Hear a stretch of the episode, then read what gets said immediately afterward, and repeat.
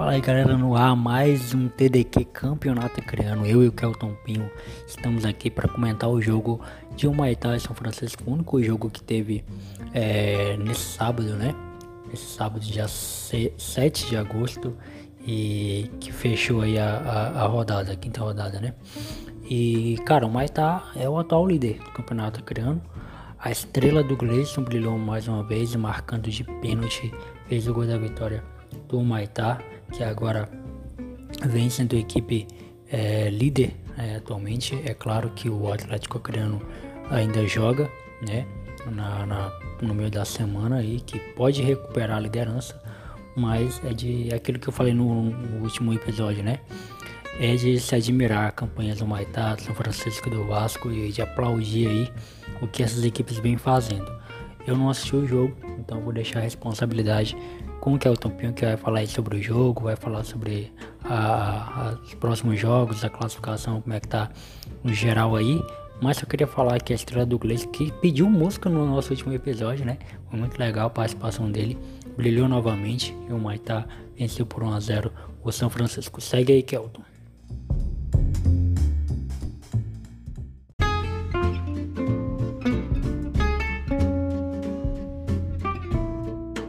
Pois é, deu um Maitá nesse confronto aí contra o São Francisco pela quinta rodada do campeonato estadual, 1 a 0 para o Maitá que assumiu a liderança isolada do campeonato estadual. O Maitá agora tem 10 pontos. É tudo bem que tem um jogo a menos, né? O Atlético Acreano é o vice-líder, tem 9 pontos, né? Mas o Atlético Acreano tem 3 jogos, o Maitá agora com 4 jogos, né? O Atlético Acreano joga no meio da semana. Falando um pouquinho sobre o jogo, é, primeiro tempo bastante equilibrado, é, as duas equipes fizeram um jogo até um pouco ali é, truncado, né? Assim, priorizando bastante a marcação ali no meio campo, tanto o Maitá como São Francisco se é, a defesa né, dessas equipes fizeram uma, um bom primeiro tempo, até o segundo tempo também, né? Mas o primeiro tempo, inclusive, o, o São Francisco teve as duas principais chances de de perigo né, para a meta do goleiro Martins com o meio atacante Lucas Malta no início do jogo, no início do primeiro tempo, também nos finalzinho do primeiro tempo, o Lucas Malta teve duas oportunidades, é, arriscou né, o chute é, de fora da área, mas o goleiro Martins conseguiu evitar o gol. E o, no primeiro tempo também o, o Polaco, que é o principal destaque do Maitá, que ainda não se encontrou, tudo bem, é, no campeonato estadual, né, tem andado um pouco sumido é, das partidas, mas o Polaco saiu com um, ainda no primeiro tempo, né, logo aos 10 minutos, com um problema muscular, precisou ser substituído. O Maitá tentou né, agredir a defesa do São Francisco, mas encontrava dificuldades também. Mas o Gleison, que inclusive fez o gol da vitória, a gente vai falar daqui a pouco, teve chances no primeiro tempo, né? É, o Cariri, né? enfim, vários jogadores do Maitá é, buscando o jogo, mas sem, sem grandes, né, grandes lances, né, grandes chances claras de gol nessa etapa inicial. O Maitá que precisava, né, assim como São Francisco da Vitória, para assumir essa liderança, entrou melhor no segundo tempo e conseguiu um pênalti. Pênalti aí marcado logo no início do segundo tempo, que inclusive foi bastante contestado pelo, pelo time do São Francisco. O Gleison, que tinha três gols, né? Marcou de pênalti, agora tem quatro. E inclusive é o artilheiro do campeonato estadual. É, pegou a bola, chutou firme no canto e balançou as redes do goleiro Leandro do São Francisco.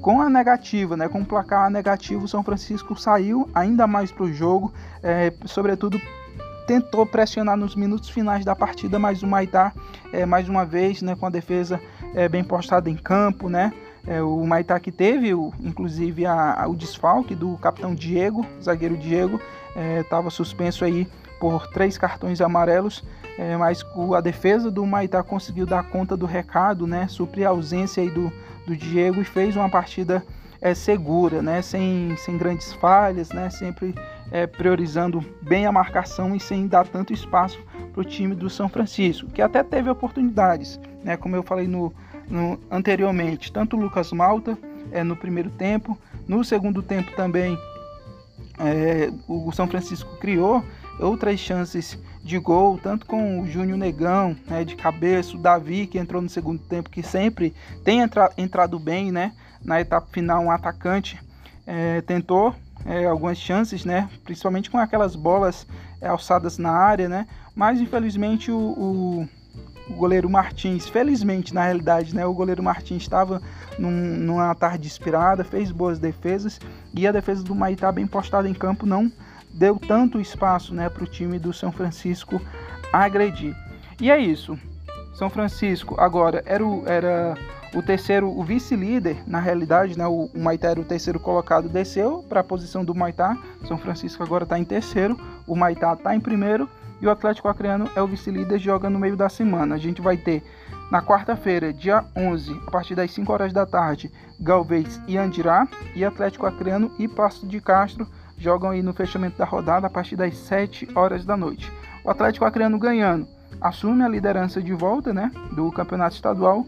O Galvez, que tem 4 pontos, se, se vencer, vai a 7, vai encostar ali no Vasco, que é o quarto colocado com 7 pontos. E o Andirá, no caso, tanto o Andirá como o Plácido, o Andirá, no caso, ainda não venceu. Né? São três jogos, três derrotas. Precisa aí somar esses primeiros três pontos. O Plácido de Castro está uma posição acima. Né? Em oitavo tem apenas um ponto somado. Ainda assim, ainda assim né? se vencer o Atlético Acreano, ele vai encostar ali no Galvez com sete. É, dependendo aí dos, da questão de gols marcados, pode ser que ele nem ultrapasse o Galvez e continue na oitava posição. São essas as informações do, da rodada isolada do Campeonato Estadual deste sábado. A gente volta aí no meio da semana com mais informações. Valeu, um abraço.